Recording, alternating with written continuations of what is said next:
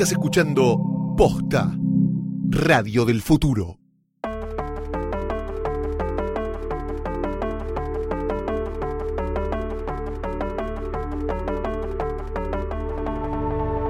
Bastardos, enanos, guargos, bienvenidos a un nuevo episodio de Jodor, Jodor, Jodor, el podcast de Game of Thrones de posta. Yo soy Luciano Banchero Yo soy Fiorella Sargenti. y en este episodio vamos a empezar con nuestro rewatch, nuestro repaso por los primeros episodios de Game of Thrones, una serie que tal vez conozcan. En la que hay dragones, a Sí. veces, cada tanto cuando da el presupuesto del episodio. Cuando había huevos de dragones era todo mucho más Ay, barato, ¿no? claro. Los lobitos eran perritos chiquitos. Sí. Los dragones huevos. Ay, era todo tan barato. Sí, hoy Tampoco vamos a hablar de, de- de cómo fue encontrarnos nuevamente con todo eso. Vamos a estar hablando de los primeros cinco capítulos de la primera temporada. Temporada 1 de Game of Thrones, episodios 1, 2, 3, 4 y 5. Los invitamos a que ustedes también se sumen. Si no vieron esos capítulos, vayan a verlos ahora, vuelvan y charlamos sobre esto en minutos. ¿Y de qué manera lo pueden hacer? Ay, pero muy fácilmente. Cablevisión Flow es la mejor manera de ponerte al día antes de ver la temporada final de Game of Thrones. Atención, porque si ya sos cliente HBO Premium, tenés todas las temporadas completas de Game of Thrones, todas, toditas, todas listas para verlas por primera vez o volver a verlas cuando vos quieras. Y ojo, ojo, porque si no sos cliente HBO Premium, tenemos una gran noticia para vos.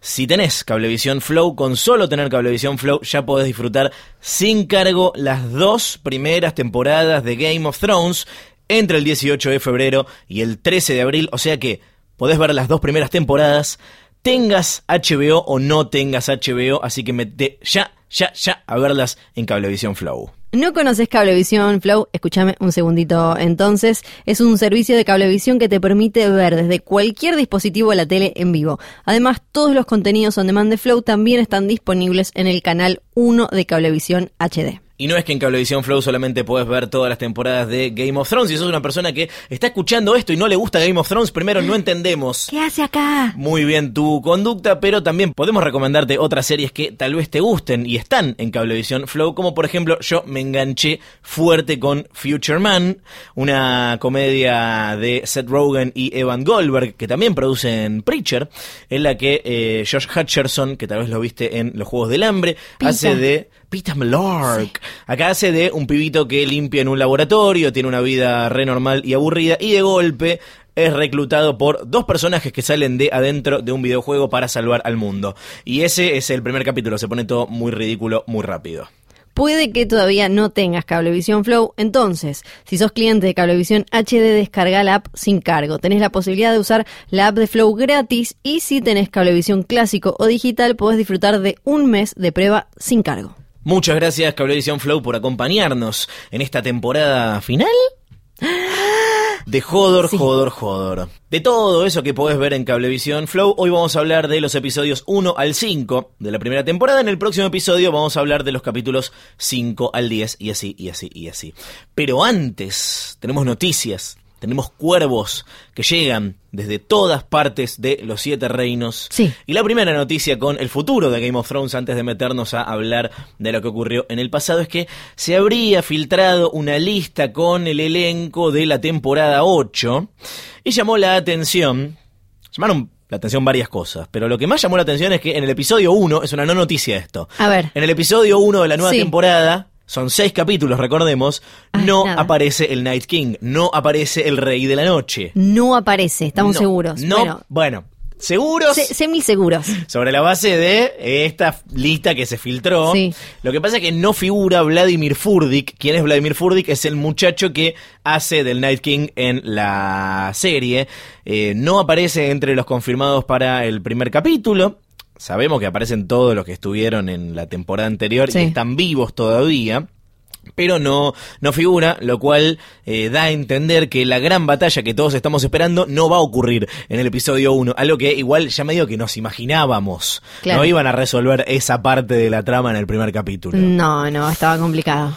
También está confirmada la presencia de, y esto tal vez es un spoiler, así que se pueden tapar los oídos, ¿eh? aparecen, los que sí aparecen en la lista de actores del primer capítulo son los que interpretan a Beric Dondarrion y Tormund Giantsbane, que estaba eh, ahí sin confirmar qué había sido. De Ay, la vida. última vez que los vimos se les Sí. estaba viniendo abajo El el, muro, muro, sí. básicamente. sí. ¿Cómo sobrevivieron? No sabemos. No sabemos. Sobre- ¿Sobrevivirán? Claro. O sea, tal vez aparecen para morirse. Ya habíamos dicho en la temporada anterior que creíamos que eh, no los habíamos visto por última vez, aunque sea para ver el último respiro, así como... "Uh, uh, uh, uh". Ya, ya, ya. Para mí no los iban a dejar morir de esa manera, eh, así que eh, tiene sentido que vuelvan a aparecer. Que además son personajes secundarios o terciarios muy queridos, ¿no? Por Claro. los fans. Sí, igual aclaremos que estas listas en temporadas anteriores terminó sucediendo que el- los nombres esos en realidad eran de los actores que aparecían en los primeros episodios, como que había Ah, un pifie claro. de uno o dos episodios. Claro, claro. Entonces puede ser que no sea en el primero primero y sea en el segundo o ¿Pero algo eso así. qué significa? ¿Que el Night King capaz no aparece en los primeros capítulos? Mm, Flor, ¿qué estás diciendo? No, o que quizás eh, se- eh, que, que él sí, porque él no está, pero que quizás eh, Tormund aparece en el capítulo 2, Ah, no en el primero. entiendo, entiendo. Eh, por otro lado, tenemos el rumor que corrió, que afirmaba que Kit Harrington, el actor que interpreta a Jon Snow, le contó a la actriz Rose Leslie, que en la serie hizo de Ygritte y además es la esposa de Kit Harrington en la vida Ay, real. al final todo salió bien. Eh, eh, parece que le habría contado el final de la serie. El final, final, final. Kit Harrington Se lo contó. le habría contado a Rose Leslie el final de la serie y que ella no le habló por tres días. Que esto creo que no es la primera vez que pasaba, que él le, le contaba algo, le adelantaba algo que iba a pasar en la serie. You know nothing, le dijo. Sí, sí. No, no, al final no. Ella aclaró los tantos, dijo que lo que le contó, que igual me parece mal, fue el final de la temporada 7. Le contó todo lo que pasaba con Zombiserion. Ah. Con el Viserion de hielo. Así que eh, finalmente eso no pasó. Esto es, después de toda una catarata de noticias del capítulo anterior, estuvimos media hora hablando Sí. de cosas que habían pasado. Estas son todas las noticias que hubo esta semana con respecto a Game of Thrones. Sí, nada. le- Nada, de nada. Los cuervos todavía no traen trailers. ¿Te metiste en Free Folk esta semana en Reddit, en ese No. submundo oscuro en el que spoilean todo? Esta semana lo tuve abandonado, pero en el episodio que viene vamos a traer más información del submundo de Game of Thrones. Quizás ya podemos comentar un tráiler. Quién sabe, quizás la semana que viene vas a estar en Croacia. No lo puedo creer. Eso sí quizás estoy la haciendo. semana que viene vas a estar en King's Landing. Eso sí estoy haciendo. Estuve memorizando más o menos cada escena que se filmó en Croacia, en Dubrovnik, porque hay un montón, Sí. hay un montón, un montón, un montón. Entonces estoy tratando de memorizar porque hay, hay algunas que son un segundo. Es tipo Sí. The Mountain bajando de una escalera. De eso hasta tenés, por ejemplo, eh, bueno, desde los jardines eh, de la Red Keep, eh, tenés, bueno, todas las escenas de Shame y, y demás. Tenés a Sansa mirando unos barquitos, eso también es Dubrovnik.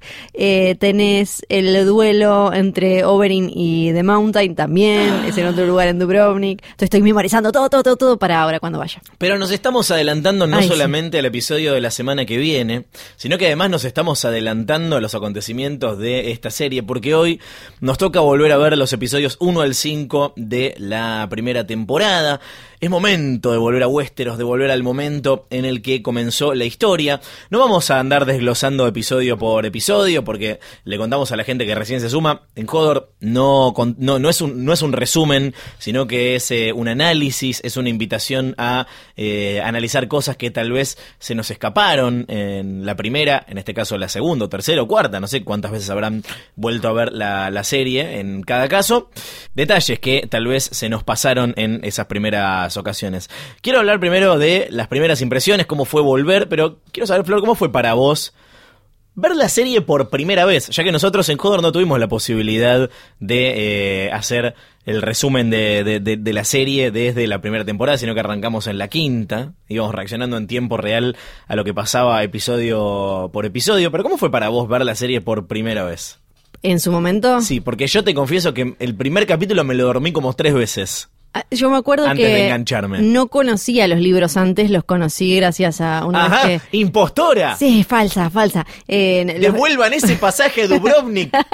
pero lo- la conocí a la, la Dénselo saga- a Luis Pedro Toni. No, la saga la conocí gracias a HBO, así que lo merezco más todavía. Bueno, devuélvale los pasajes a Flor. Y empecé a leer eh, los libros una vez que me enganché con la serie y la estaba esperando y me acuerdo que al principio igual, ah, como siempre me gustaron mucho este tipo de historias, no me costó tanto esto de entender quién era quién Claro. y demás, pero eh, para mí me, me gustaba que insinuara algo de magia, aunque no había tanta y yo tenía ganas de que hubiera más. Entonces, magia, ya magia. en la, en la segunda temporada, Dame una vez que teníamos bebés dragones, era como, ahora sí. Pero igual me, me acuerdo que me enganché al toque, ya en, en la primera me gustó mucho. Yo creo que igual era- por lo que mencionás era... No, yo ya te digo, me Ah, dormí tres sí, veces sí, el sí, piloto. eh, me acuerdo de hacer un viaje... La primera vez que fui a Nueva York me dirigí muy contento a la tienda de HBO a comprar cosas de las series de HBO que me gustaban, como Los Soprano. Sí. Y de golpe me encontré con que estaba llena de cosas de esta serie nueva que todavía no había salido.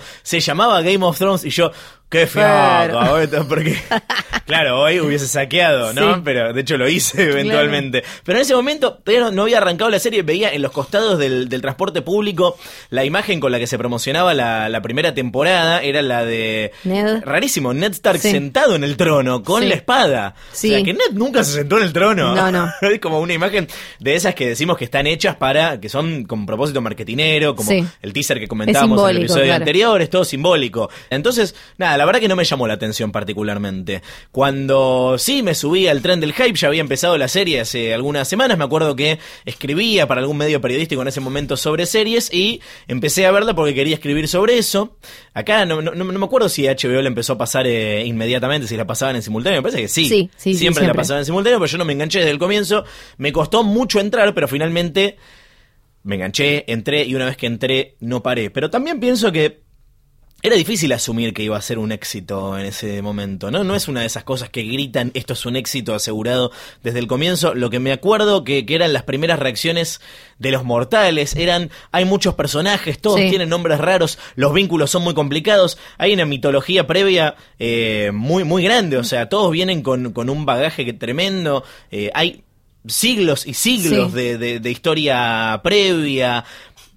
Es, es Esto me llamó mucho la atención. Es, es muy conversada la, la serie en la, en la primera temporada. Igual, ¿no? a- ahora algo que me pasó eh, volviendo eh, a verla es que, y justo que la semana pasada en el capítulo anterior hablábamos de el piloto que no fue y cómo lo acomodaron, Sí. es lo bien que quedó. Porque para lo complejo que es, si bien tiene un montón de momentos donde todos se están tirando por la cabeza como, sí, esto, tal cual, como en la rebelión Greyjoy, que no sé qué, no sé cuánto, sí, como cuando peleamos, bla, bla, bla.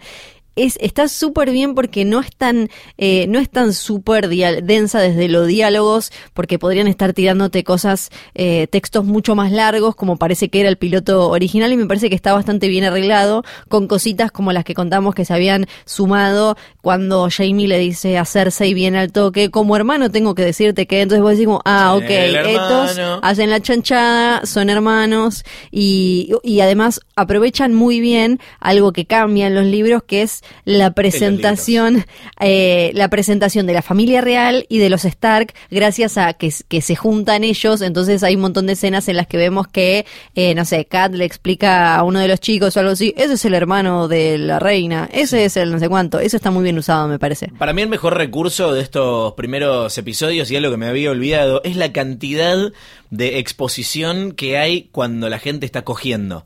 O sea, aprovechan las escenas de sexo, por ejemplo, Viserys y la esclava que, Sí. que compró para, para, bueno, que le termina enseñando a, a Dani cómo, Sí. cómo seducir a el drogo. Eh, están metidos adentro de una bañera y él le cuenta toda la historia Sí. de los dragones. O sea, ella le dice, ¿por qué no hay más dragones? ¿Qué pasó con los dragones? Y en, y en, y en King's Landing eh, están las cabezas de los dragones. ¿Qué pasó con eso? Y él explica todo. Hay- como un name dropping permanente de, de, de esas cosas. Ahí de ahí hasta mencionan a los hombres sin rostro que todavía los vamos a conocer temporadas después. Dice, he visto un hombre que se podía cambiar la cara. Como... Totalmente. Sí. Eh, entonces hay como un montón de cosas que se explican, o sea, cosas que parecen aparentemente aburridas, pero que después van a terminar sirviendo, en el contexto de algo que te parece eh, atractivo, como es ver a un chabón y una mina en pelotas. Ross, eh, la, la prostituta de pelo rojo que después se, se convierte en un personaje recurrente. Es eh, una de las que le meten, le empiezan a picar la cabeza a Theon para decirle como, ah, vos te crees que sos, que te quieren como si fueras de la familia, pero en realidad, claro, pero en realidad sos un secuestrado acá, que también lo hace Tyrion. Entonces ahí vamos viendo el- lo que se va, ese guiso, ese caldo que se va haciendo en el alma de Theon, que después termina siendo tremenda cagada. Está lleno de caldo, ¿eh? Sí. Ahora vamos a ir a la, a la parte de, de- de foreshadowing y las cosas que eh, hoy leemos de, de otra manera. Te voy a hacer una pregunta. Decime. Si hicieran la serie hoy de nuevo, si Game of Thrones tiene que arrancar con su temporada 1 año 2019, ¿te parece que la harían igual? O sea, ¿harían el piloto de la misma manera? ¿Llevarían esta primera temporada de la misma manera? Hablando de los primeros capítulos que, que- que estamos volviendo a ver. Eh, ah, para mí el, el tema es que hoy, después de series como Game of Thrones, se espera que todo sea tan gigante y épico que le jugaría en contra. Claro. Entonces esperaría que todo, porque la, la- la progresión es, de- en la historia de lo épico es súper natural. La primera temporada son todas pequeñas, son pequeños pleitos y es como una caída de, de- de dominós. Todo muy palaciega, muy Sí. de eh, arranca y no para. Es, un- es eh, posta una serie de eventos desafortunados, todas cositas pequeñas. Entonces yo creo que hoy una serie como esta hoy todos esperaríamos que fuera gigante y que tuviera como que algo algo así para mí le va a terminar pasando a una nueva serie de El Señor de los Anillos. Sí. Que todo el mundo va a esperar que to- al toque sea gigante. Sí, que ya vienen de las películas, ¿no? Es como, eh, me, me sorprendió igual reencontrarme con la primera escena de, de la temporada, con la primera aparición de los White Walkers, que después se habla mucho, pero se los ve, se los ve poco. No me había olvidado de, de eso, siempre tengo el recuerdo, pero lo bien que funciona, ¿no? Sí. El- el- cómo, cómo te, te, te engancha y lo bien puesta que está, que creo que en, en los libros, acá recordamos la dinámica, Flor de yo los libros, yo no, voluntariamente, eh, los libros arrancan de la misma manera, con esa misma escena, es como, te tiro esto para que te enganches, eh, entra por los zombies y quédate por la intriga palaciega, ¿no? Eh, Tal cual, cada libro arranca con una de estas escenas, así medio que vos no entendés del todo al principio y después vamos a eh, cada capítulo desde el punto de vista de un personaje. Hay, eh, la verdad es que está bastante parecido, hay pequeños detalles que cambian, como por ejemplo los cuerpos de los wildlings no están ordenados en ningún patrón, eh, no está la nenita que, se, que también se convirtió en algo bastante icónico y cambia un poco el ataque, pero es bastante parecido, Sí. o sea, como el, el disparador es lo mismo y, y está súper bien para mí, como al toque te dicen esto que decía yo, como a mí que me gusta la magia, la fantasía y también el terror que, que genera bastante esa, esa escena, me engancharon por eso, es como, ah, en algún momento van a explicar esto, algo va, va- va a pasar con esto. Sin embargo, el shock más fuerte para mí fue eh, verlos a todos vivos. O sea, vos ves lo- los créditos de apertura, los nombres que, era- que hay. Creo que la mitad no están más. Sí. En un momento empecé a contar y dije, bueno, ya fue. Eh, sí, muy probablemente la mitad ya no, ya no, no estén. Que los Stark estén todos juntos, ¿no? Que Todas las escenas de Starks juntos son una bendición. En el primer episodio aparece Rickon corriendo. Sí. No, ¿Cómo con- no? perdón, aparece Rickon corriendo con flechas. Así, tal cual. Es verdad, era como, ¿Esto no. foreshadowing o Zigzag? Rickon, zigzag. Zigzag. Igual haciendo haciendo cuentas sobre los personajes que de las familias casi todos están o muertos o sin herederos. Entonces, en este juego de tronos la verdad que ya no no no no, no, no pueden seguir jugando. Pensemos en los Baratheon.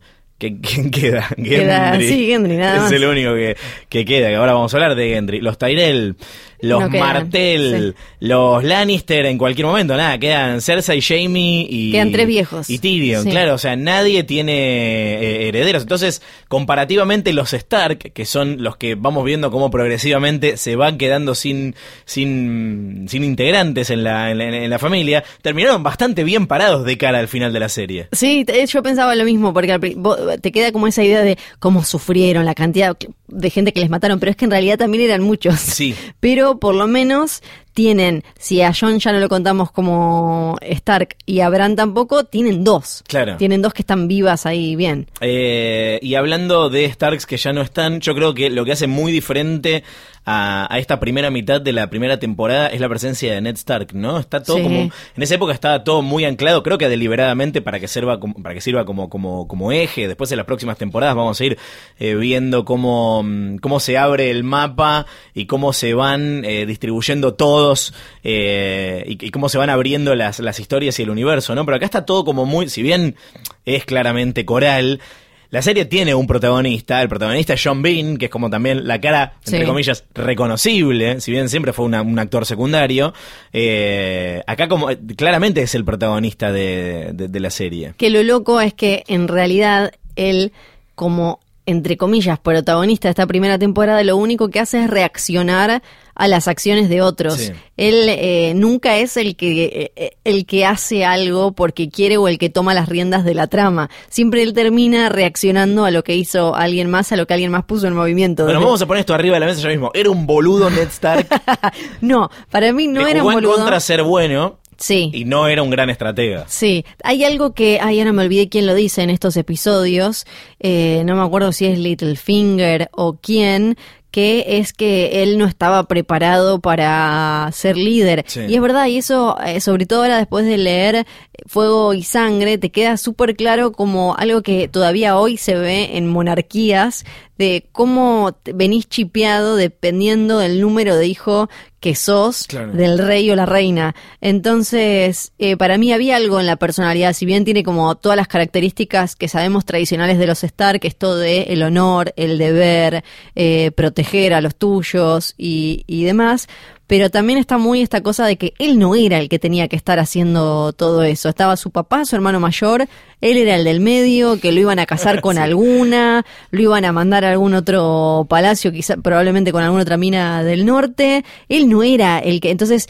en lo que uno sabe de Brandon Stark, su hermano mayor, es que ese era el, el líder, el que iba y agarraba y pues, se peleaba con Littlefinger porque él se quería casar con Kat y qué sé yo. Entonces, él tenía un perfil mucho más bajo y creo que por eso es que siempre lo vemos reaccionando. Para mí igual, Sí. como puede, es de una manera bastante, no te digo inteligente, pero eh, tiene sentido, tiene lógica para mí lo que él va haciendo. ¿Cuál es el personaje muerto con el que más te gustó reencontrarte?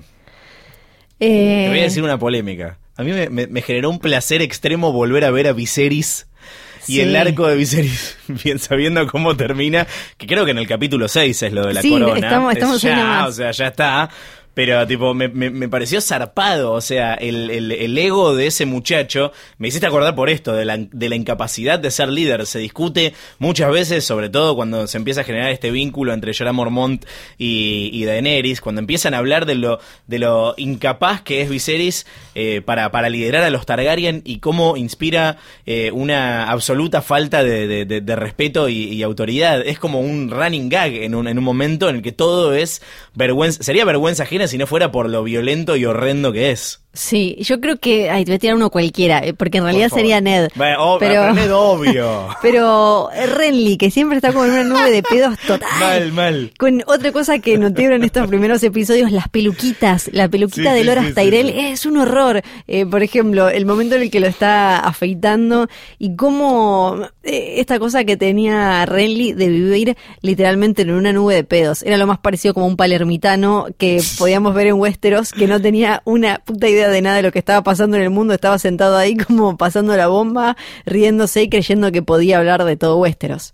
Otra cosa que me pareció bastante tragicómica es ver cómo desde el principio queda marcado que Robert estaba completamente manejado por los Lannister, incluso Sí. cuando los, los vemos llegar a Winterfell, vemos banners Lannister, él lo dice después en otro episodio y dice, me doy vuelta y siempre tengo un Lannister, como le, le puso a Lancel que le, que le sirva vino y todo eso, pero él era como paja con todo, Robert. Era como, oh, sí, me enchufó todos estos Lannister, pero acá están. Y no hace nada. Es que está lleno de gente, eh, estos primeros capítulos, están llenos de gente que no sabe ser líder, que no sabe liderar. Sí. Es, es- es increíble, ¿no? Como no hay una, una figura que digas, bueno, le voy a poner una ficha a este para ser el, el- el- el futuro rey. O sea, ni siquiera los que hoy son los candidatos más obvios al, al trono, si sigue habiendo un trono para el final de la serie.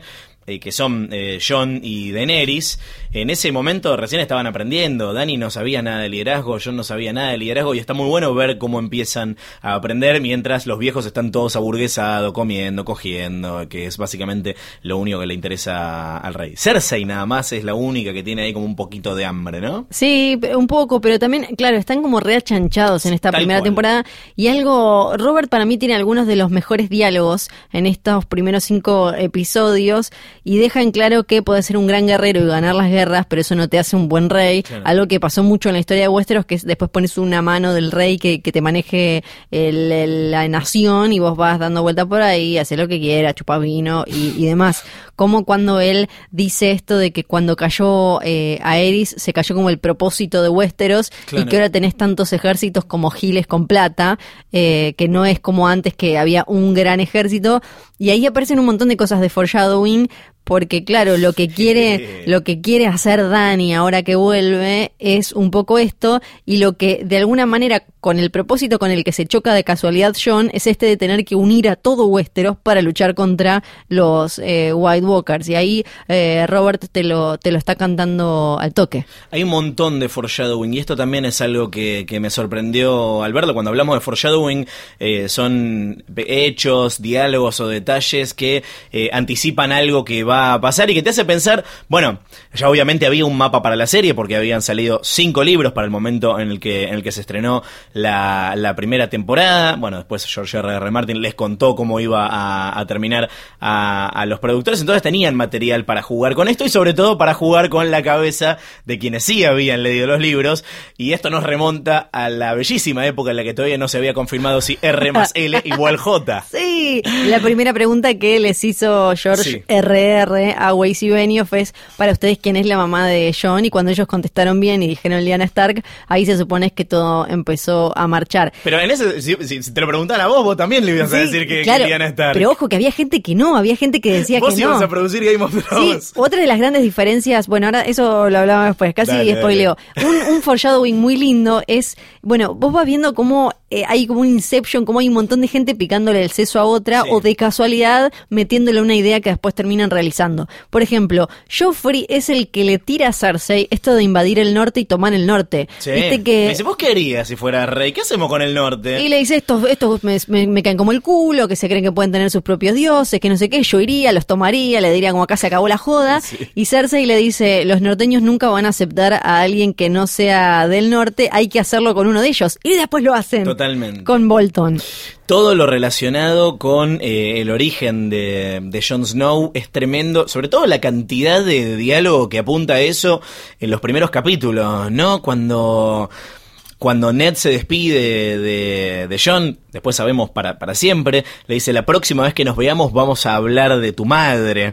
Y le tira un I promise, ¿no? Sí. Que, que inmediatamente te hace tling, tling, tling, de Sí. promise me Ned, que es lo que le dice Liana eh, cuando le cuenta el, el secreto del origen de, de John eh, antes de morir. Y eso corta inmediatamente a diálogo entre Robert y, y Ned sobre... eh, lo que Rhaegar le había hecho a Liana, Sí. ¿no? Y, y- y hablan también del origen de, de, de la mamá, de- Sí. de, la supuesta madre Cuando están comiendo afuera. Todo en un lapso de cinco minutos. Sí, como era como "Ah, esa que esa que te gustaba a vos, la de las tetas, no, esa te la cogiste, eh, no, y le dice como, y ahí le dice Waila, creo que eh, la, la Willa, Willa. sí, Willa, Willa, Willa. le dicen. Y, y él y él no quiere hablar mucho más y qué sé yo, eh, pero Y, y él le dice, dale, che, estábamos en guerra, Sí. un petardo, no pasa Sí, nada. Sí. Y una primera cosa sobre eso. Nadie puede decir que no fueron plantando lo- lo- la- las pistas para que nosotros eh, vayamos entendiendo. No eso de después decir como. "Eh, ¿cómo que ahora no es hijo de Ned Stark? Sí, sí, Están sí. desde el primer episodio Le, todas. Perdón, le tira en un momento, ¿cómo es que le dice? Eh, le, le dice, cuando le habla de que va a, a sumarse a la Night's Watch, le dice, eh, de eh, lo- los Stark eh, estuvieron en el muro por miles de años y vos sos un Stark, no, no, eh, no tendrás mi nombre, pero tenés mi sangre. Sí. Sí, Ned, sí. No le dice, pero sos mi hijo. Le dice, pero tenés, mi sangre. sangre. Y como todo el tiempo aparece eso. Incluso cuando lo vemos a Ned tratando de que eh, Robert no mande a matar al futuro bebé de Dani, Sí.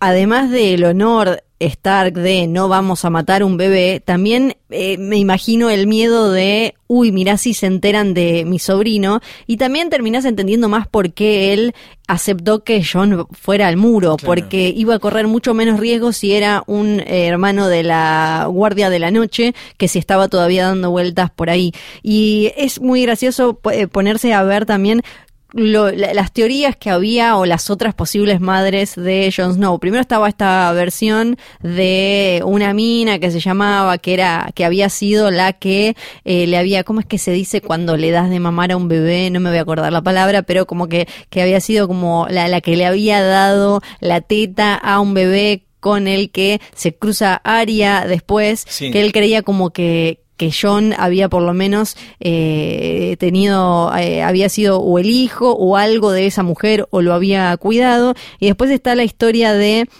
a Yara Dane, que era la que la mujer que en realidad parece que le gustaba a Ned Stark, y ahí tenemos que volver al torneo de Harrenhal del que hablamos en Hodor 125 mil veces. Sí. Pero. De hecho, hoy estamos grabando en Harrenhal. Exactamente. Pero después. estamos, estamos, grabando en un estudio tan abandonado. Harrenhal. Como Harrenhal. Pero es de verdad, así como en, la serie en Game of Thrones y en la saga Canción de Hielo y Fuego, todo arranca, todos los hechos se disparan con la muerte de John Arryn. La previa arranca con ese torneo de Harrenhal. Ahí Ned Stark eh, la ve a Yara Dane, que era la hermana de Arthur Dane, el con el que se cruzan en la Tower of Joy, a quien terminan matando él con Howland eh, Reed, porque él, era amigo de Raegal y Raegal lo había dejado, los había dejado cuidando a Liana. Él estaba muy enamorado. Eh, todo indica que le gustaba esta mina. Brandon le había, le había hablado a ella para que bailara con Ned, pero eh, después, cuando Ned va a entregarle la espada de su hermano a, a ella, a Dorn, porque son dornienses, ella se suicida. Algunos creen que porque él eh, había tenido algo que ver con la muerte de su hermano, pero también puede ser porque supuestamente él tenía un hijo, ella tenía ojos violetas y el pelo, el pelo oscuro y qué sé yo, pero igual todo nada de esto importa porque en realidad sabemos que la mamá era Liana, pero lo que es loco es ver cómo... Bueno, igual son pistas falsas también. Claro, igual lo loco es ver cómo en ese torneo en el que Raegal le da corona como la reina del amor y la belleza y qué sé yo, a Liana, es donde se arma todo el bardo porque ahí es, bueno, ahí después donde la secuestra. Brandon Stark estaba yendo a casarse con Kat. No llega porque le dicen como tu hermana eh, Raegal eh, secuestró, Raegar secuestró a tu hermana. Él se va a King's Landing a quejarse, ahí es donde lo secuestran, ahí es donde tiene que bajar eh, papá Stark a intervenir, los matan, Ned queda como heredero o sea, todo el bardo empieza ahí. Sí, me confundiste. Dijiste Raegal tantas veces que pensé que se estaba cogiendo un dragón. no, perdón, Raegar. Si hay alguna perversión que no vimos todavía en Game of Thrones es humanos cogiéndose dragones. con R. Algo que me rompe el corazón y que tiene que ver con esto, y bueno, ya salimos de todo el asunto de John, aunque podríamos estar temporada hablando de esto. Es, terrible que eh, Kathleen Stark nunca, y esto ya tiene que ver con algo que vamos a hablar eh, más adelante cuando lleguemos a la tercera temporada, nunca vas a ver que Ned en realidad le fue fiel siempre, por más que haya gustado de otra siempre le fue fiel y Kathleen vivió con ese dolor y que se manifiesta en lo mal que lo trata a John cada vez que aparece. Sí. Esa, esa prueba viviente de la supuesta infidelidad de Ned Stark. Que en los libros incluso es peor, porque algo que pasa en, los libros. Que pasa en la serie es que todo el tiempo le bajan el tono a varios personajes para que pueda, puedan generar más empatía, porque es muy difícil ver una serie donde todos son tremendos hijos de puta y vos no podés empatizar en ningún nivel. En cambio, en un libro es distinto, entonces Kat en, en es peor en papel que en la tele. Pero eh, algo, algo que, es muy loco, que a mí me causa gracia, es que Stannis, como lo vemos en una temporada más adelante, que le dice a su mujer cuando están hablando de John, lo están viendo en Castle Black, le dicen como a mí Basta Flor de hablar de capítulos que no vi. le dice, le dice, eh, esto es muy raro porque Ned Stark nunca estaría eh, con una prostituta o con una nunca le metería los cuernos a su mujer. O sea, Stannis se dio cuenta que Ned no iba como con su personalidad a hacer algo así. de personaje totalmente. Exacto. Igual también en defensa de Ned, sí es que eh, llegó a besuquearse con otra que no era acá Los habían casado, ella se iba a casar con el hermano, los habían casado recién, tampoco es que se estuvieron re poquito juntos, tampoco a la pavada. Algo que tiene que ver con John, tangencialmente, aunque no sé cuánto, esto, esto ya entra dentro de, de- de- de- de dudas que, que me, que me surgieron volviendo a ver esto. John Arryn lo vemos en una sola escena al comienzo, pero es eh, una de las cosas que desencadenan el quilombo que se arma después. ¿Cómo era, y esta es mi primera pregunta, cómo era la relación de John Arryn con Ned? ¿Qué tipo de vínculo tenían? Tenían un vínculo súper, súper cercano e íntimo, era como una especie de tío, padrino o una figura paterna, porque a- así fue como se conocieron y se hicieron amigos eh, Ned y Robert, siendo pupilos de John Arryn, algo que se usaba medio, te voy a mandar allá a la otra casa a que te enseñen, a que te cuiden, qué sé yo. Ahí es donde ellos aprendieron de él y crecieron juntos, eh, entonces para ellos era, era como un padre que tenían ambos. Apenas eh, Robert llega al trono, lo pone a John Arryn como su mano, lo dicen en la serie, en la serie son 17 años, Sí. que es básicamente el que manejó el reino Claro. eh, durante todo ese tiempo. Y por eso es que es mucho más grande que él. Eh, Lisa Tali era su, eh, creo que o su segunda esposa o así, era como mucho más joven que, que él. Algo que se menciona en la serie medio por arriba, que vale destacar, es que The Vale nunca fue conquistado.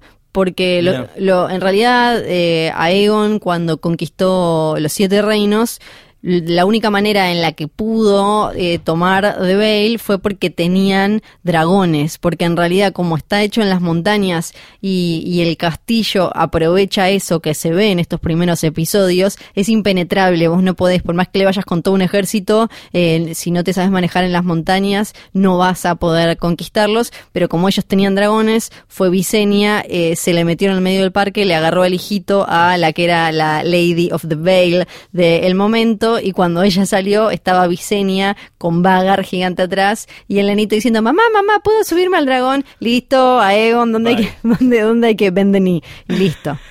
Pregunta volviendo a John Arryn. Sí, Jon Arryn. Eh, Jon Snow se llama así por John Arryn. Eh, exactamente. Bien, entonces es muy interesante porque de alguna manera funciona como una pista, de alguna manera, ¿no? O sea, John Arryn crió a Ned como si fuese su padre y Ned crió a John como si fuese su hijo, como si fuese.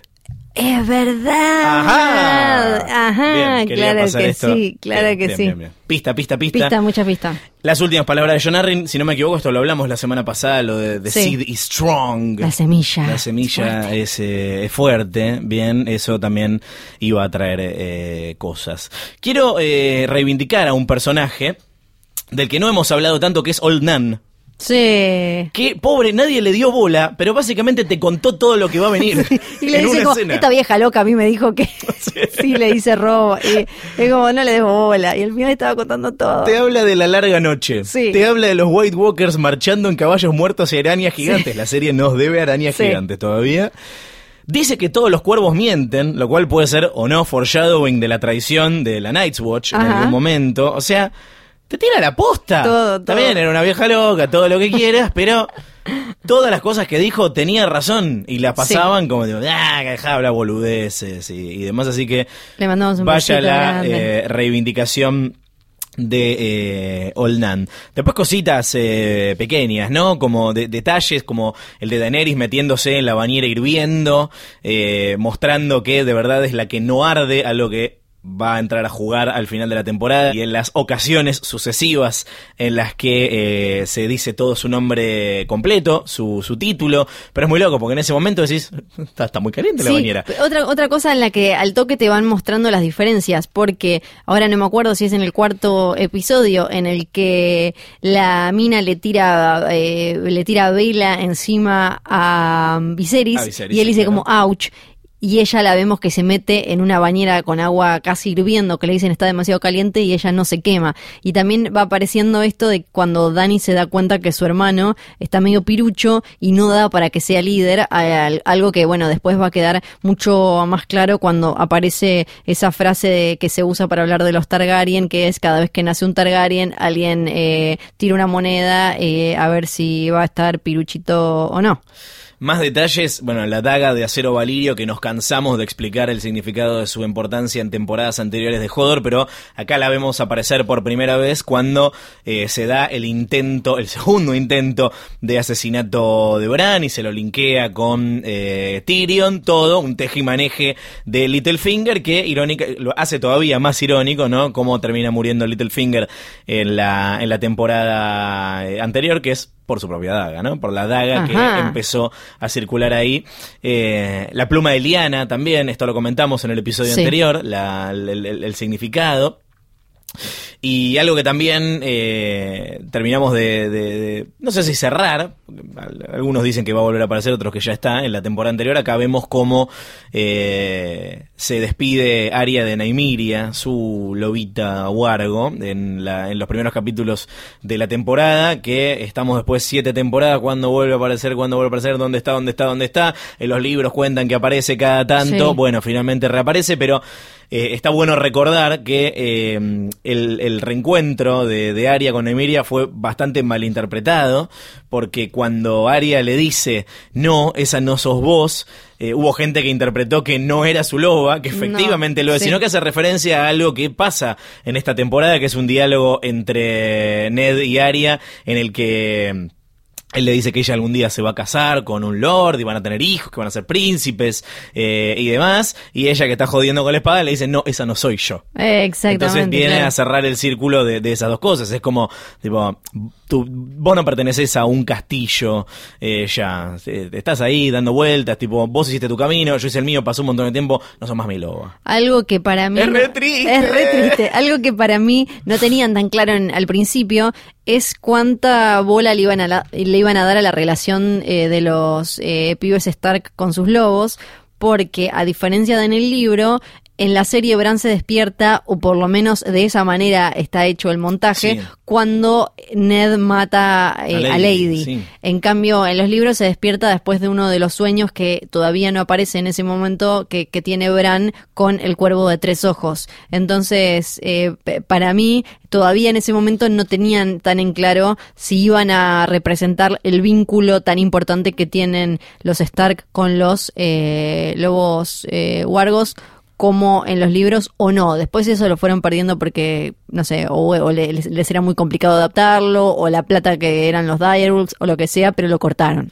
Dedicamos este segmento a la persona más despistada de, esta, de estos primeros cinco episodios, que es Jamie Lannister, ¿no? Burlándose de Jon Snow, diciendo, te, agradezco por eh, protegernos de todos los peligros que hay detrás del muro. ¿Cómo termina la séptima temporada con Jamie Lannister yendo a encontrarse con Jon Snow para defendernos de los peligros que del otro lado bueno, Gracias. Es el al que lejos para mí se le ve el crecimiento más grande porque uno podría decir como, bueno, pero Dani y John crecieron un montón. Mira, Dani empieza siendo una pibita re asustada, sí, pero Dani tenía 14, eh, 15 años, 16 cuando arranca la, primera temporada. En cambio, Jamie ya era un boludo grande. Entonces, El, el más deconstruido es Jamie, que arranca, siendo, arranca teniendo un montón de ideas y de y, formas de ser y el orgullo Lannister y demás, y lo cambia completamente. Lo que sí vemos es que desde un principio él siempre bancó a Tyrion, entonces tiene súper eh, eh, tiene súper eh, razón y que ver con lo que nos mostraron siempre, que él lo ayude a escapar, por ejemplo. También hay algo que es cierto, que creo que de alguna manera, viéndolo en retrospectiva, ¿no? Lo prejuzgamos, lo, juzgamos mal a Jamie de alguna manera, que si bien es un forro, y lo sigue siendo por un montón de, de, de otras cosas, en, la, en esta primera temporada está como construido en oposición a Ned Stark, ¿no? Entonces nosotros están guiados por nuestro, el, personaje que ancla todos los eventos, que es eh, Ned, en cada escena que lo vemos con Jamie, están como midiéndose, ¿viste? Y, te, instalan, la, te, van construyendo la, rivalidad entre, entre los Lannister y los, y los Stark, sobre todo alrededor de estas dos figuras.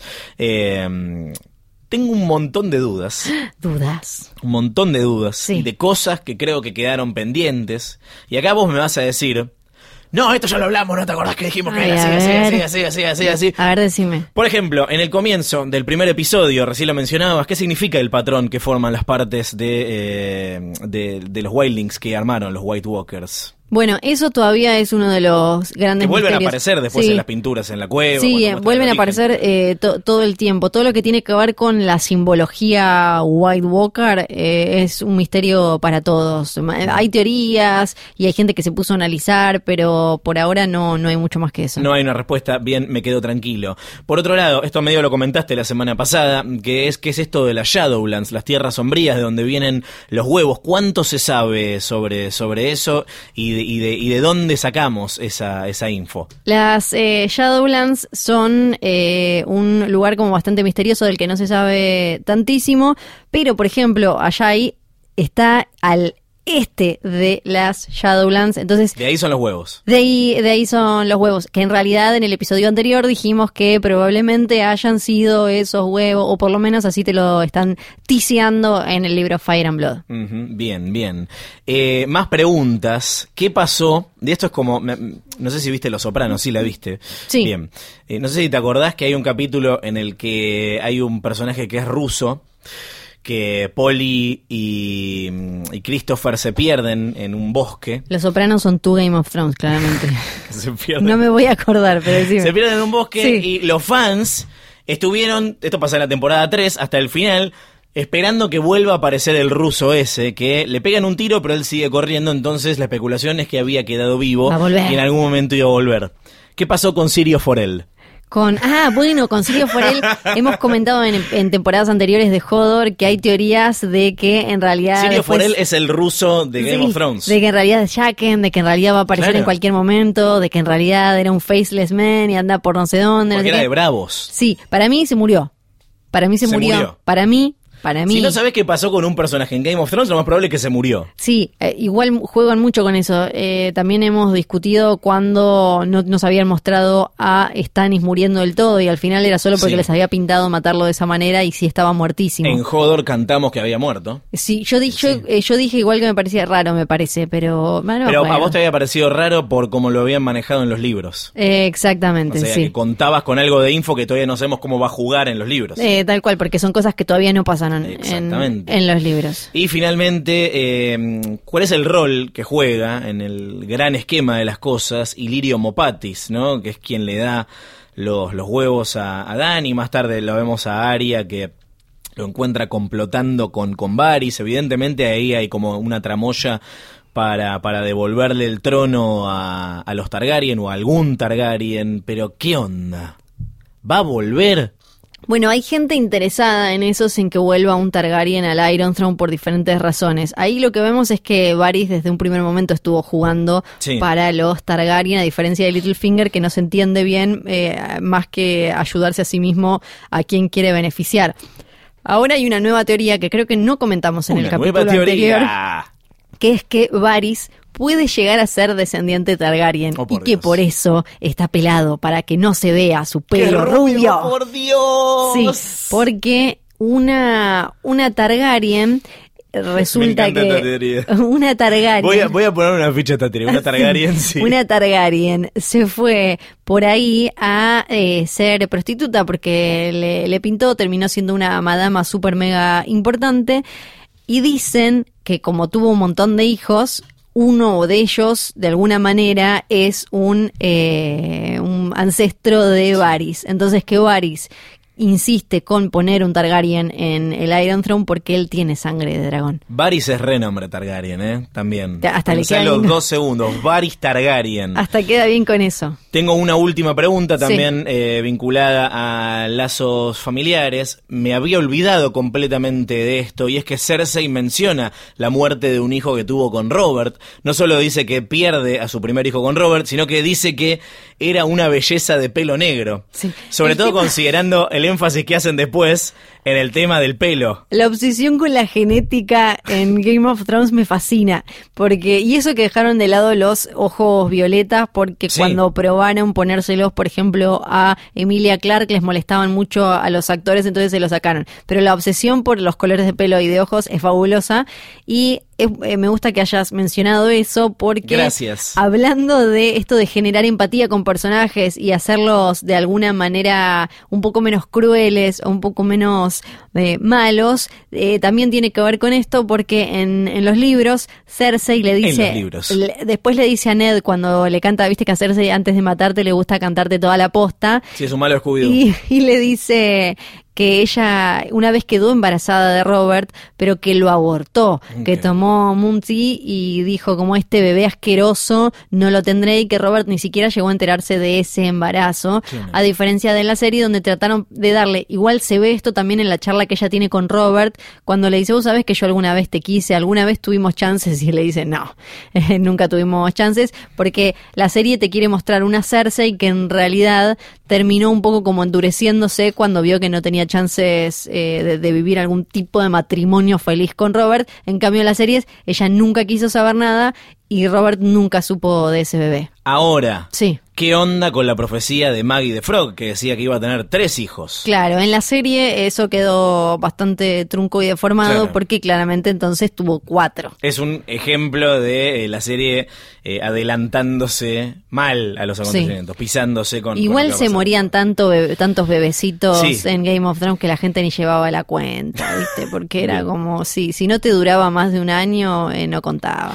Ahora, eh, ya que mencionan los libros, Sí. ¿no? Como si fuera la primera vez que decís eh, en, en los libros, ¿cuán diferente o cuán parecido son estos primeros cinco capítulos de la primera temporada a lo que ocurre en los libros? ¿Es la mitad del libro? Sigue, mm, ay, no me acuerdo en cantidad, me, me parece que no, me parece que, eh, que no. Ah, igual no importa. O Sí, sea, en ahora- cuanto a acontecimientos. Sí, en cuanto a acontecimientos es bastante parecido. Para, para mí, los mayores cambios son estos de, mm, primero, que se va, que, que no resaltan los vínculos más mágicos entre eh, los Stark y sus lobos. No vemos el sueño de Ned. Ned tiene ese sueño recurrente donde recuerda encontrar a su hermana en un lecho con olor a sangre y, y Promise me Ned, prométeme Ned. Eh, eso no aparece. Lo que podrían ya, haber puesto igual. que ya te, te- te estaría metiendo claro, pero no meten, viste, en- en- le sacaron todo lo que era flashback, eh, esa, Ah, esa escena también en la que íbamos a ver cómo Jamie mataba a Eris, sacaron todo lo que era flashback y cosa un poco más loca. Y, y esto de bajarle el tono a los personajes. Theon es más guacho desde el principio y acá lo vemos como, por lo menos con los Stark, es bastante tranquilo o no se, no se manda ninguna delante de, de los Stark. Curiosidad, el primer pito que vemos en cámara es el de Theon Greyjoy. Ah, mira, es el de... Sí. No me había dado cuenta.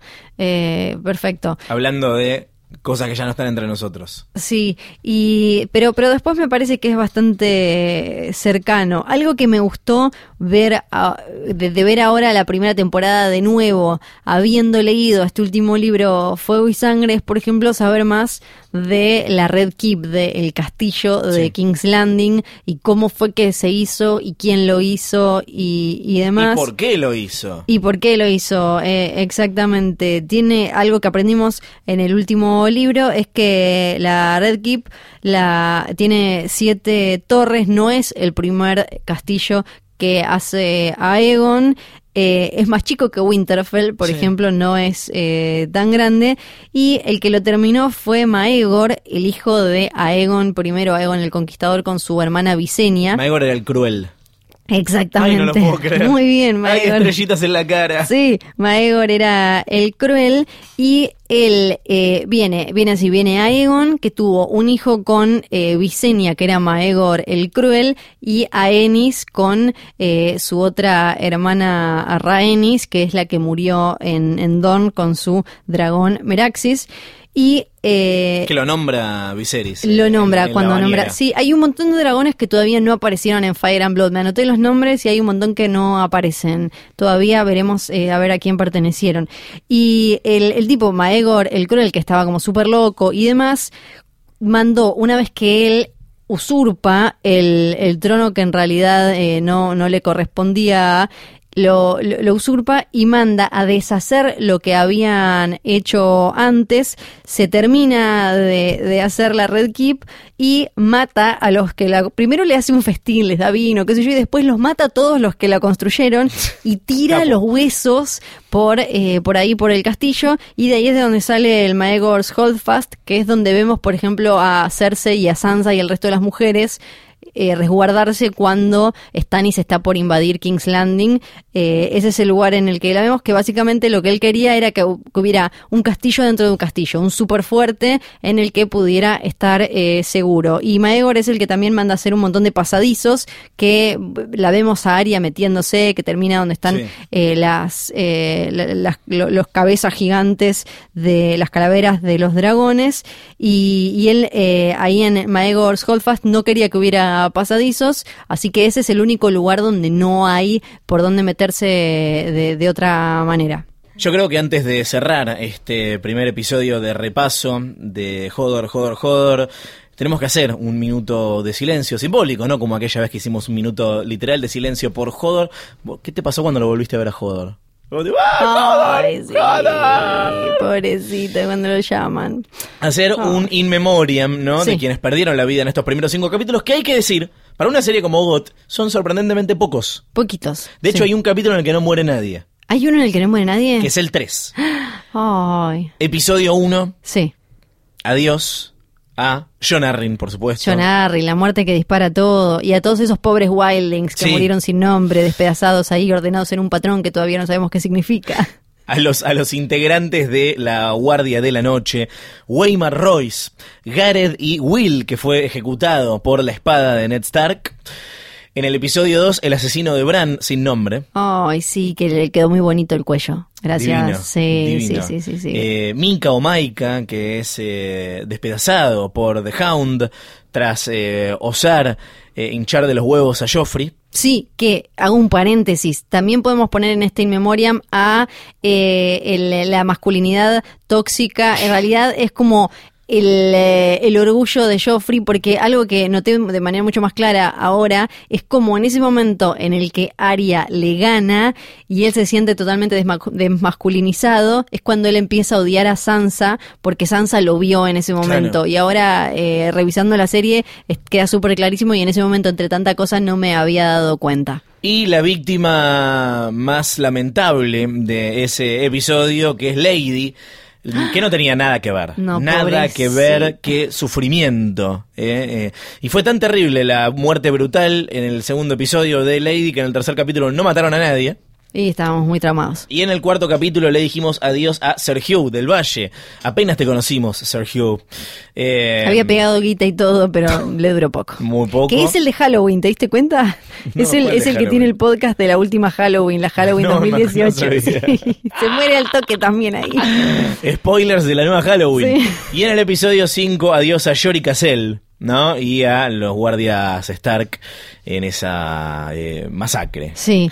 Te faltaron igual, ¿Quién? nos faltan algunos, porque también tenemos... Ah, estos son los que anoté, eh, decime. La mamita Direwolf de... Oh, el- verdad, Claro, sí. que la termina matando un eh, ciervo como el de los Baratheon, porque ese es el mayor foreshadowing, el que al final eh, un, los Baratheon van a terminar eh, condenando a los Stark. El- las piernas de Bran, no también podemos meter en el in memoriam. Los invitados al casamiento de Dani y Caldrogo, que Sí. si no hay siete muertos eh, es un garrón. Esa es mi frase favorita de, de estos primeros episodios. Sí, el, el caballo que creo que era una yegua de The Mountain que él mismo le quita su cabeza, los de las tribus que mueren tratando de atacar a Kat, eh, Tyrion y compañía y los que estaban ayudando a Kathleen Tully, ahora Stark en ese momento. Bien, ¿de qué hablamos cuando hablamos de Fuego y Sangre? Hablamos del nuevo libro de George R.R. Martin, si querés, la precuela de Game of Thrones en el que se habla de la historia de la dinastía Targaryen. ¿Qué onda los dragones y todas estas cosas maravillosas que anduvo mechando Flor? Ese libro puede ser tuyo porque tenemos Sí. un ejemplar cortesía de Penguin Random House y hoy, hoy, hoy vamos a elegir a una persona que nos ha mandado muy gentilmente un mail a jodor.posta.fm. No saben cómo extrañamos leer sus mails y eh, asegurarnos una vez más de que tenemos los mejores oyentes del mundo. Realmente solo amor hay en sus palabras y antes eh, que nada, antes de elegir ganadores y leer, queríamos agradecerles por estar siempre ahí. Sí, porque además mandan unos mails buenísimos. Muy Eh, recién real nos estábamos riendo solos acá leyéndolos. Arranco con el de Rodrigo, desde las tierras desconocidas de Ultos, que dice, buenos días, Flor y Lolo, eh, ya me estoy animando a escribirles porque la ocasión lo amerita, necesito de ese libro. Lo que él dice es, no estoy a favor de los Targaryen, si bien fueron una gran civilización, sobre todo porque tenían dragones, la imposición de una cultura por sobre un reino ya gobernado con anterioridad con su cultura, sus tradiciones, nunca me va a parecer buena. Además, la idea de que la mitad de los Targaryen fueran unos locos de mierda no parece lo ideal para llevar las riendas de un reino. No. Bueno, esas fueron mis razones. Espero tener eh, alguna chance para poder ganarme el libro. Gracias, querido oyente. Gracias, Rodrigo Suárez fue él. Tenemos a Sara Castromil que nos dice Targaryen sí o Targaryen no, esa es la cuestión y es un rotundo sí. Se juzga esta casa como si fueran culpables o causales de todas las desgracias westerosis y la, la realidad es que en 300 años de gobierno es lógico que haya algunos años turbulentos y complejos, pero no fueron todos así, la historia lo dice. En principio los Targaryen llegaron en dragones, es decir, dragones, no sé por qué rayos alguien podría ponerse en contra de esto. Sí, son enormes y terroríficos y probablemente comían gente, pero si alguien viene a decir desde hoy quedáis todos conquistados, como decía Luthier, y ese alguien está volando eh, a un dragón o en un dragón, obviamente te pasas a su bando por las dudas. Creo que es una cuestión de lógica, tiene sentido. Tiene mucho sentido. sí. Se casaban entre primos y hermanos. Si hay consentimiento, ¿quién soy yo para juzgar las costumbres medievales de una tierra de fantasía muy muy lejana? Y justamente todos recordamos un momento de incesto en una galaxia muy muy lejana y nadie hace mucho escándalo al respecto, tiene razón. Por otra parte, son los únicos que escaparon de Valiria y la maldición que cayó sobre su gente, por lo cual me pregunto, ¿no significaría que tuvieron la capacidad de ver lo que pasaba a su alrededor y tomar un curso de acción para cambiar las cosas?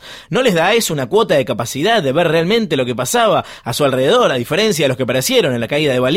Sí, es egoísta que solo se salvaran ellos, pero es de conocimiento público que en Valiria no les daban mucha bolilla, porque como reza el dicho, la grandeza y la locura son dos caras de una moneda. Cada vez que nacería un Targaryen, los dragones contenían el aliento para ver de qué lado caería. Y es así, con esa fama de locos, dudo que alguien les creyera realmente que todo se iba a ir al tacho. Es como Krypton, ¿no? En su Eh, momento bastante parecido. Siguiendo la línea de la locura, es verdad que hay ciertos personajes de esta casa que podemos afirmar que estaban locos, pero primero, es muy estigmatizante juzgar- juzgarlos por enfermedades mentales, que muchas veces son hereditarias, y en una época y lugar donde no había acceso a profesionales de la salud mental, probablemente ni ellos sabían lo que les pasaba. No los excusa, pero me parece excesivo conde- condenarlos por ello. Sumo, no podías googlear tus síntomas. No, es verdad, claro, andás a ver, no podías irte a Old Town No. a, a ver qué, te baja. decían, sí. Segundo, hagámonos el siguiente cuestionamiento. ¿Eran los únicos locos y crueles? Creo que no debería ni responder esa pregunta para que se entienda mi punto. La maldad y la crueldad está desparramada por los siete reinos, como los hijos bastardos del rey Robert por los prostíbulos antes de ser masacrados. No encuentro posible que podamos juzgar a toda una dinastía, casa o familia, como quieran decir, por rasgos que caracterizan al 80% quizás más de los personajes de Westeros y alrededores. Como alegato final, señores jueces Flor y Lorenzo, los Targaryen tienen un árbol genealógico a Daenerys y Jon Snow. No sé por qué algo podría ser malo en esa familia si están ellos dos A y tienen dragones. Valar Morgulis, Sara. Quiero pasar al mail de Otto. Sí. Que dice, ¿Targaryen estrellas porno? ¿Cómo, cómo, cómo? ¿Serán los Targaryen unos comunistas? Daenerys habló en su defensa. Los Targaryen no somos comunistas. Podemos ser mentirosos, puercos, incestuosos, rubios, menemistas, pero nunca unas estrellas porno. Dicho esto, se deja claro que en la casa Targaryen fueron excesivos con el derroche, mucha pizza y champán como en los 90, muchos jinetes de dragones, pero pocos contadores. Así fue como se vinieron a menos, aún así se los quiere, que sigan en el reino. Ya fue, firma Otto Samonta para CNN en Alto Valirio. Acá tengo el de Rory, dice, está bien que los incestuosos Targaryen se estén extinguiendo, no solo porque se ha comprobado que a la mayoría le chifla el moño, sino también porque se aferran a una, aún a la idea del feudalismo y la monarquía que en las otras casas por lógica debería empezar a desaparecer por la falta de herederos. No solo están locos, sino que el poder los enloquece. Además, piénsenlo, si los dragones no hubiesen resurgido, los White Walkers nunca hubiesen derrumbado el muro. Onda, un poco es tu culpa, amiga Dani. Si bien atrae mucho la mística de la casa Targaryen, creo que un par de años de dinastía Stark para luego llegar a una sana y serena democracia sería bello, ¿no? Ah, democracia para ¿Te imaginas? Y acá Y tengo... democracia. Sí, tengo eh, otro que dice, puedo no estar a favor ni en contra, claramente existieron Targaryens locos sanguinarios, como también existieron Targaryens Nakampop, así que es difícil ponerse de un lado del otro. De todas maneras, si tuviera la chance de renacer dentro del universo GOT, elegiría hacer una mezcla de Stark y Targaryen como un Johncito medio pelado. Nos lo dice Abby. Stargaryen. Sí. Tenemos a Javier que eh, no participa de la consigna, pero evidentemente es una de las personas que nos llegaron muchos mails de gente que empezó a escuchar Hodor con el último capítulo y después fue y escuchó todas las anteriores. Es llamativo, su título, el título del mail es Ned Stark capítulo 4, 5 de mayo de 2015. Hola. Sí. Entiendo perfectamente que el capítulo se grabó hace cuatro años, pero quiero opinar igual. Y mirá, Sí. dice Ned Stark era un boludo. Sí. Esto lo planteamos en el capítulo otra vez. Lo ves a tu amigo que no es el más guerrero, que está hecho un cerdo, que lo único que quiere es que vos hagas su laburo para él dedicarse a la bebida y la prostitución. Decí que no, Gil, quédate en casa con tu germo y las bendis. Podata, más adelante hacen alguna reseña de los cuentos de Don Caneg. Más adelante es cualquier momento entre mayo de 2015 y hoy. Me parece que sí, lo hablamos, es muy ¿no? Espectacular, momento, lo mencionamos, pero muy por arriba. Seguí escuchando, amigo, muchas gracias. Tenemos mail de Carra de House Montechingolo. Dice, si simpsonizáramos a Westeros, los Targaryen serían Shelbyville. Su fanatismo por casarse con sus primas, porque están bien bonitas, los condena. Raegar, luego de una de ver la locura de su propio padre, dijo, fuck this shit nigga, termina, terminando por consumar matrimonio con una persona que no conoce desde que le ponía papitas a todo en sus cumpleañitos. De este matrimonio surge un Targaryen noble, valiente y medio de hermana, famoso por no saber nada, ni siquiera su verdadero nombre. No. Igualmente la sangre un poco le tira, dado que se termina coiteando a su propia tía, lo que no es tan grave. Jodidos están Jamie Cersei. Eso es como si Guillermo Barros Esqueloto le diera a Gustavo esa imagen de la regalo. Sí. En definitiva, los Targaryen son una porquería que se fue toda la vida por el hecho de tener dragones. Es como ese amigo de mierda que toleramos porque le usamos la pileta en verano. En conclusión, ¿merecen los Targaryen ser los dueños de la torta Westerosi? No, claro que no. Pero ¿quién sí? Los Baratheon fueron los peores hermanos desde Caín y Abel. Los Lannister sin el... eh, sin el FMB, Fondo Monetario Bravosi, no pueden gobernar, y los Stark son tan Racing Club que duele. Si los Targaryen se postularan como candidatos, su lema sería fuego y sangre, es lo que hay, y al que no le gusta, que funde su propia casa y gane las A elecciones. favor, me gusta. ¿Quién firma? Carra de House Montechingolo. Carra, saludos a House Montechingolo. Tenemos a Federico Galardi que dice: Hola Flor y Lolo. Bueno, gracias por las cosas lindas que dice. Voy a comenzar mi juicio de los Targaryen diciendo una frase que los describe muy bien. Cada vez que nace un Targaryen se lanza una moneda. Me gusta porque esto es la otra cara del argumento que daba Sí. Sara hace un ratito. Obviamente diciendo que el bebé de la casa dragón puede ser un completo loco o alguien muy querido por el pueblo. Miembros como Maegor el Cruel y Aegon IV el Indigno son algunos de los que se le, le dan puntitos de karma mientras que miembros como Jaehaerys I, el Rey Viejo y Daemon II, el Bueno, le dan puntitos de karma positivo. Habiendo dicho esto, mi veredicto es que se merecen lo que les pasó y está pasando en los hechos contados en la saga, porque para decir el por qué se merecen esto hay que comenzar con la fe. Creo que a esta altura del partido nos hemos dado cuenta de que la fe de los siete es pura sanata y mentiras, y los que realmente han demostrado presencia son los viejos dioses, del norte, hielo, y Rolor, el señor de la luz, fuego. Ambos dioses, sabiendo lo que se avecinaba del otro lado del muro, tenían que encontrar la forma de que los descendientes de Valiria salieran buenos y no unos locos desquiciados, así que desataron la tragedia sobre la casa Targaryen. Rolor hizo que Aerys II enloqueciera al punto de querer destruir la ciudad con fuego valirio, desatando que Jaime Lannister lo matara para evitar la destrucción total y dejando a la casa Targaryen en el punto más bajo de su historia cerca de la extinción. Aprovechando el momento, Rolor se pudo llevar a Daenerys y a su, a su tierra para que haga su camino y aprenda cómo ser una buena líder, mientras que los dioses del norte se llevaron a Jon Snow Targaryen para que hiciera su camino también. De más está decir que Melisandre y el Cuervo de Tres Ojos son los enviados por los dioses para que guíen a ambos héroes. Resumiendo todo esto, la casa Targaryen se merece lo que le está pasando para que de esta manera se acabe el 50-50 entre dioses entre reyes locos y buenos y que finalmente puedan ser dignos de gobernar la tierra y llevarla a una época de paz y prosperidad. Valar Morgulis, Federico, me gusta. Un poco de gusta, escaso libre sí. albedrío, ¿no? En esta teoría, pero está bien. Uno cortito y al pie de Daniela Guzmán. Chicos, qué alegría que hayan vuelto, gracias. Tengo una palabra para los Targaryen, terapia. Quizás si en vez de estar eh, tirándole onda a tu hermana le hubieras dicho, che bebé, quizás lo que necesitas es un profesional que te escuche, se te ve muy perturbar- perturbado y con ganas de quemar cosas, no estarían al borde de la extinción. Y no pongo ejemplos en específico porque podría haberlo dicho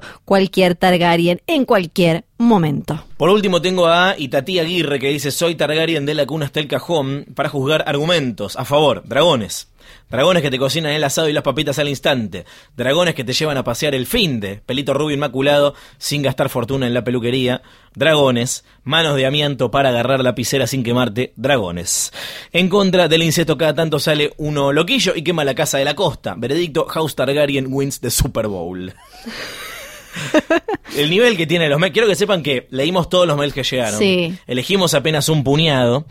Y hay una persona que va a ganar. A la cuenta de tres, vamos a decir cuál fue el más que el mail que más nos gustó. Uno, dos, tres. Sara. Sí, Sí. ay, qué lindo cuando estamos de acuerdo. Bien, Sara es la ganadora del libro Fuego y Sangre. Gracias, Penguin Random House. Y sigan participando, sigan mandando mails a jodor.posta.fm porque ya habiendo arrancado con el rewatch de esta primera temporada de Game of Thrones, queremos que nos manden, por un lado, sus dudas. Exactamente. A jodor.posta.fm, cosas que hayan quedado colgadas, cosas que le llamaron la atención en estos capítulos, eso es lo que vamos a ir comentando en los próximos episodios, pero para participar por el premio de la semana que viene, del próximo episodio, nos tienen que decir quién es para ustedes el ganador o la ganadora de Exacto. la primera temporada, de los primeros Sí. 10 episodios de GOT. ¿Y qué tenemos para ellos? Tenemos una bolsa de magias cortesía de HBO, que en realidad voy a hacer trampa, porque en realidad son premios que eh, yo tenía en casa de cosas que Ay, me Dios dio mío. HBO. Y el otro- Sincericidio. estuve haciendo la gran eh, con Marie Kondo en mi casa, en mi escritorio, y apareció fue como, ah, pará, tengo estas magias acá. Hay remeras, hay llaveros, hay varias cositas interesantes. Sí. Así que si quieren llevárselas a su casa, tienen que mandar ese mail argumentando quién es el gran ganador o ganadora de la primera temporada. También, si, si no nos quieren mandar un mail y quieren simplemente eh, mandar un GIF o algo cortito, lo pueden hacer, por ejemplo, por Twitter con el hashtag jodorjodorjodor o en Instagram arroba posta FM. Para el próximo episodio de Hodor hay que ver los capítulos 6 al 10 de la primera temporada. La segunda mitad de la primera temporada, capítulos 6, 7, 8, 9 y 10 son los que vamos a analizar en el próximo capítulo. Hubo mucha gente que nos escribió diciendo ya la vi toda. Sí, Buenísimo, ya se va, perfecto. La semana que viene vamos a estar analizando esos episodios. También la semana que viene, episodio especial grabado, por un lado en la ciudad de Buenos Aires, por otro en la ciudad de Dubrovnik, en Croacia, en la mismísima King's Landing. Sabes que ya me había olvidado de eso. Mentira, no me había Te vas a olvidado. olvidar, estás todo el tiempo pensando eh, en eso. De hecho, todo esto, este episodio fue grabado en el estudio Harrenhal de Posta FM y es posible gracias a la tecnología de Exosound que nos da el mejor equipamiento técnico para que estos capítulos suenen de maravilla. Pueden encontrarlos en Instagram, son arroba exosound, es audio porn. Se van a volver completamente locos. Listo, ¿qué más? Ya está, ¿Más? nada, listo, terminamos. Queda despedirnos hasta el próximo capítulo diciendo Valar Morgulis. Valar Y Dojaeres. hasta la próxima. Buen viaje, Flor. Chao.